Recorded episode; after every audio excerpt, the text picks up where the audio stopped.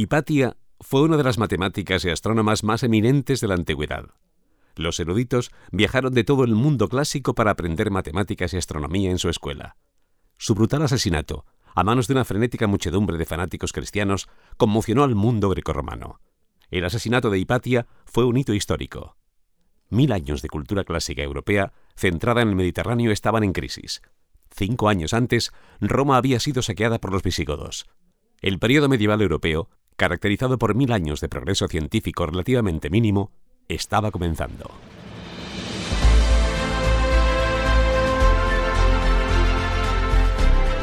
Piensa en líder. Nombres propios de liderazgo y sus claves de éxito.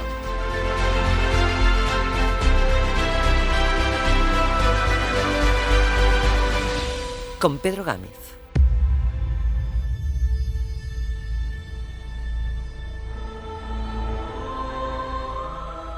Alejandría es posiblemente la ciudad portuaria histórica más famosa del Mediterráneo. Casi todos la conocemos por su famoso faro de Alejandría, que está incluido en las siete maravillas del mundo antiguo, o por su inmensa biblioteca, pero también fue la cuna de grandes filósofas, como la que apareció a mediados del siglo IV, Hipatia.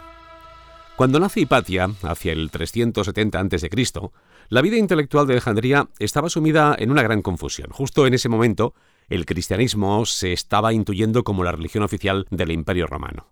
En el año 380, el emperador, Teodosio, abrazó la fe cristiana. Por ello redactó el Edicto de Tesalónica, en el que se instaba a todo el pueblo a hacer lo mismo. A partir de entonces se imponía la ortodoxia nicea. Aunque se ha hecho una película, Ágora, nadie sabe realmente cómo era Hipatia y no han quedado detalles, por ejemplo, de su madre. En cambio, sí de su padre, de Teón de Alejandría. Teón era un eminente matemático y un astrónomo. Él escribió una versión para estudiantes de una famosa obra de la época llamada Los elementos de Euclides. Era un tratado matemático, denso, era geométrico además, de 13 libros que mm, el padre de Hipatia resumió y por tanto se convirtió en la versión de referencia para muchísimos alumnos durante mucho tiempo, de hecho, durante más de mil años. Su versión fue la única conocida hasta que se encontró una anterior en la Biblioteca del Vaticano en el año 1808. El padre de Hipatia, Teón, era jefe de una academia de filosofía donde se estudiaba a Platón y a Plotino. Teón supervisó la educación de su hija y lo hizo con un espíritu muy liberal. Eso no era nada frecuente en aquella época histórica. Además, le transmitió a, a la hija su pasión por la búsqueda de lo desconocido. Lógicamente, Hipatia, con un padre así, pues siguió los pasos del padre y se convirtió ella misma en matemática, en astrónoma y en filósofa. Hipatia se educó en un ambiente académico, en un ambiente de cultura. Y además, ya en aquella época viajó muchísimo. Hipatia viajó a Atenas, viajó a Roma, porque quería aprender lo que en aquellas ciudades em, estaba aprendiendo o hablaba o comentaba la vanguardia intelectual. Ella quería estar al tanto de todos esos conocimientos. Según Damacio, eh, además del talento para la enseñanza, Hipatia era una mujer justa y era una mujer sabia y, decía él, se mantuvo toda la vida virgen. De hecho, hay quien afirma que Hipatia era lesbiana, pero en aquella época era imposible salir del armario. Por eso se cuenta que un discípulo de Hipatia le confesó que estaba enamorado de ella. Hipatia cogió al discípulo, le arrojó un trapo manchado con su sangre de la regla, su sangre menstrual, y le dijo ¿De eso estás enamorado? Pues no tiene nada de hermoso.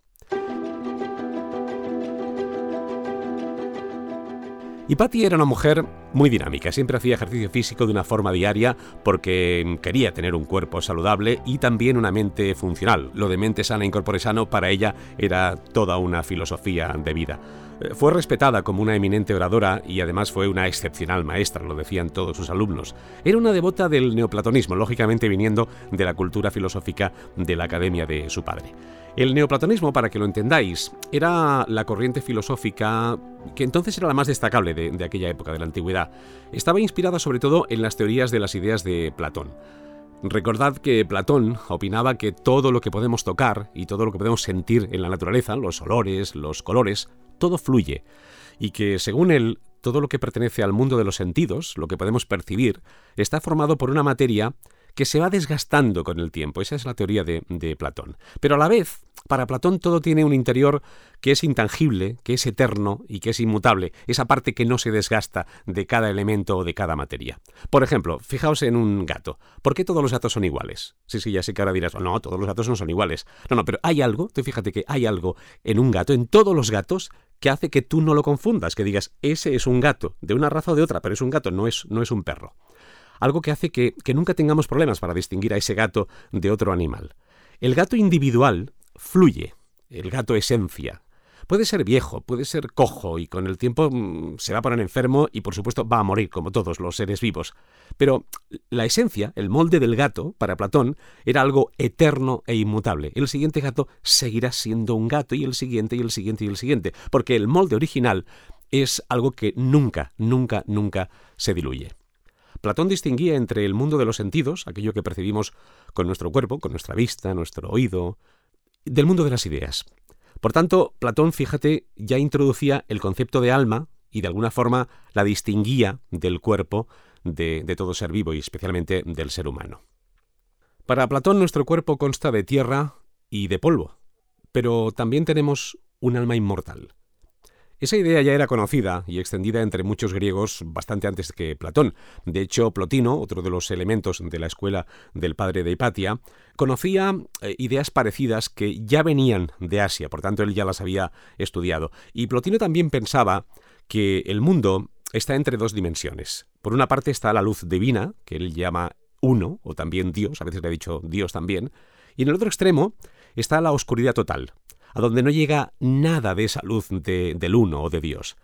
Pero no se trata del lado oscuro, sino más bien de la nada. Ese es el punto clave de Plotino, esa es la, la esencia de su filosofía. Esa oscuridad, en realidad, es simplemente la ausencia de luz, es algo que no es.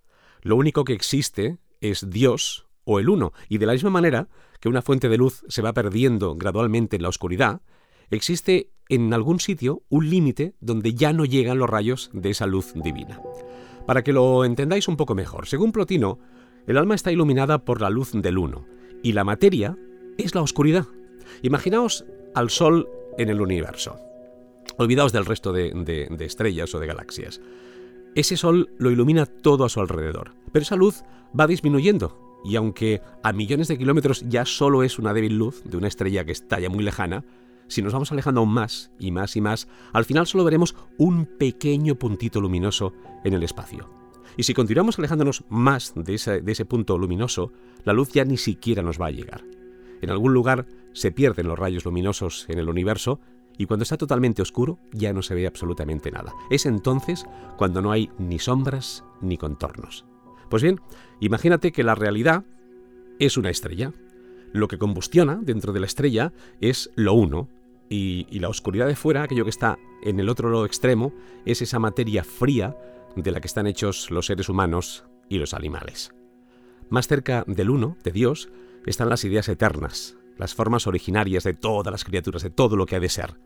Y el alma del ser humano es una llamarada de esa estrella, pero también por todas partes en la naturaleza brilla algo de la estrella divina. En cualquier ser vivo, un caracol, una flor, un árbol, todo ser vivo tiene un cierto resplandor divino. Más lejos de ese Dios vivo están las cosas que ya no están vivas, la tierra, el agua, las piedras. Plotino decía que hay algo de misterio divino en todo lo que existe. Lo vemos brillar en una rosa, lo ves eh, o lo detectas en una mariposa cuando levanta el vuelo. Plotino creía que donde más cerca de Dios podíamos estar es en nuestra propia alma. Allí, según él, podíamos unirnos con el gran misterio de la vida y si meditábamos como él lo hizo, podíamos incluso tener la experiencia de ver nuestra alma fundirse con el uno o con Dios. A eso se le suele llamar una experiencia mística, que es lo que Plotino vivió.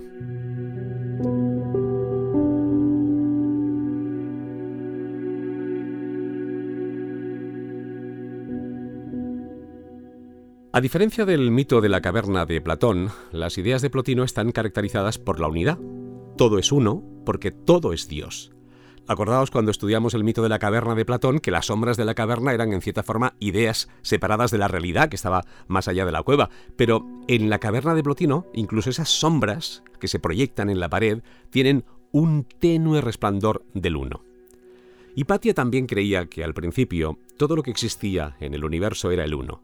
Ella creía que lo primero que emana del uno es la inteligencia, el logos, y en ese logos residen todas las ideas de todas las cosas posibles para siempre.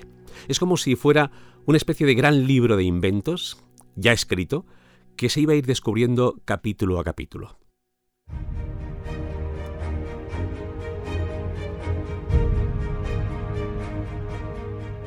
Hipatia era principalmente maestra. Nunca se casó y nunca tuvo hijos.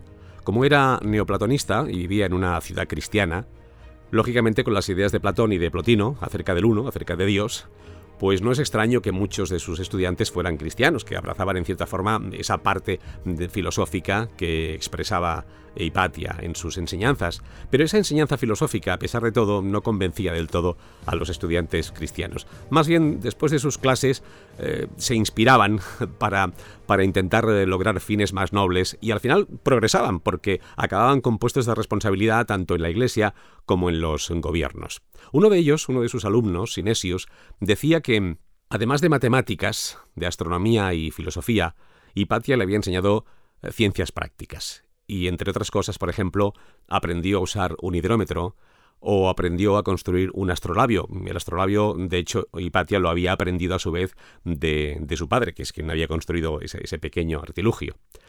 Hipatia, siguiendo la estela de su padre, escribió comentarios y reformuló grandes trabajos científicos y matemáticos para hacerlos más comprensibles para sus alumnos. Ella mejoró muchas obras originales, o al menos hizo las hizo más próximas a, sus, a su alumnado. Primero el físico Ptolomeo y luego Hipatia trataron de predecir los movimientos de los planetas. Y aunque lo intentaron, se equivocaron al pensar que los planetas orbitaban la Tierra y lo hacían de una forma circular. Ptolomeo Mm, no quería admitirlo y usó estratagemas para demostrar su teoría, y, como por ejemplo los epiciclos, ¿no? que eran, según él, unas pequeñas órbitas alrededor de unos puntos imaginarios, que eso explicaba el por qué la distancia del planeta, visto desde la Tierra, pues variaba en un momento u otro, ese movimiento retrógrado. La verdad, como sabemos, es que los planetas orbitaban el Sol y no la Tierra, y no de forma circular. Hipatia, utilizando números sexagesimales babilónicas, en, base 60, y una calculadora, imaginaos la de la época, así parecida a un abaco, desarrolló sus propios métodos de cálculo, y ella mejoró el trabajo original de Ptolomeo. ¿Cuál fue el resultado? Pues sus propias tablas astronómicas y con nuevos valores, evidentemente. Ahora por fin estaban explicadas las conjunciones de los planetas.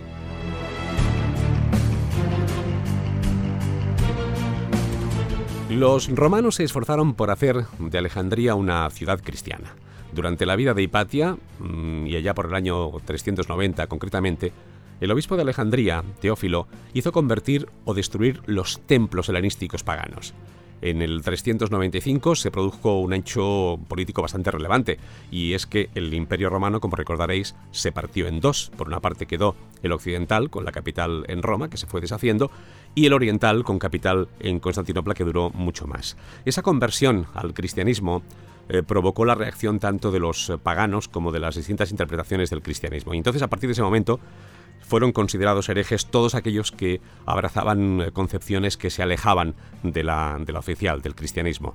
Y, eran perseguidos y además mm, debían ser erradicados esos pensamientos y esas ideas. Así que muchos filósofos y filósofos neoplatónicos que compartían las ideas de Hipatia se convirtieron al cristianismo y lo hicieron para evitar problemas.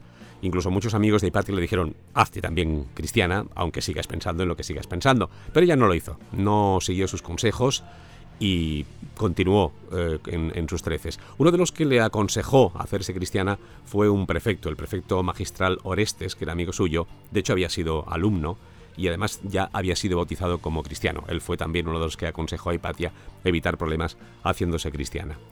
Pero no lo hizo. Después de que Teófilo murió en el 412 después de Cristo, su sobrino Cirilo se convirtió en arzobispo. Cirilo, por supuesto, también era muy hostil con las comunidades que no eran cristianas, con las comunidades no cristianas de Alejandría. Y por supuesto los neoplatonistas para él también eran enemigos del cristianismo. Pero él nombró un nuevo gobernador, y precisamente nombró a Orestes nuevo gobernador romano de la ciudad. Pero Orestes, que había sido alumno de Hipatia, de alguna forma quería mantener a la iglesia fuera de los asuntos del gobierno. Hipatia fue vista entonces como una aliada del gobernador Orestes y eso la llevó a la muerte.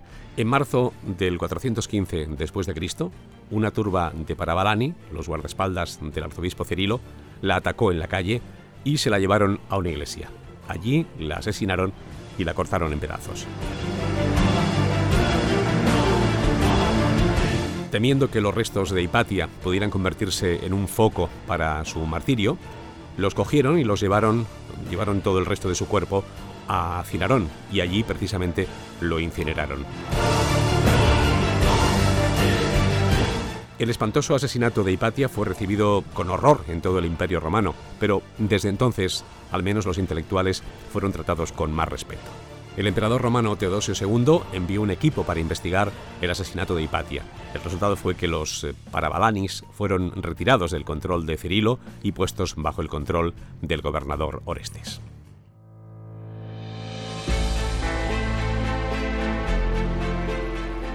No importan los esfuerzos de Cirilo. Hipatia se convirtió en mártir y fue recordada y venerada por los cristianos de Bizancio y en tiempos más recientes se ha convertido en un símbolo de los valores de la Ilustración. Hipatia fue una de las primeras mujeres académicas del mundo, una figura heroica. Abrazando las ideas del neoplatonismo, Hipatia creía que el destino final de su alma, como la de todos los seres humanos, sería una unión con lo divino. Piensa en líder. Nombres propios de liderazgo y sus claves de éxito. con Pedro Gámez.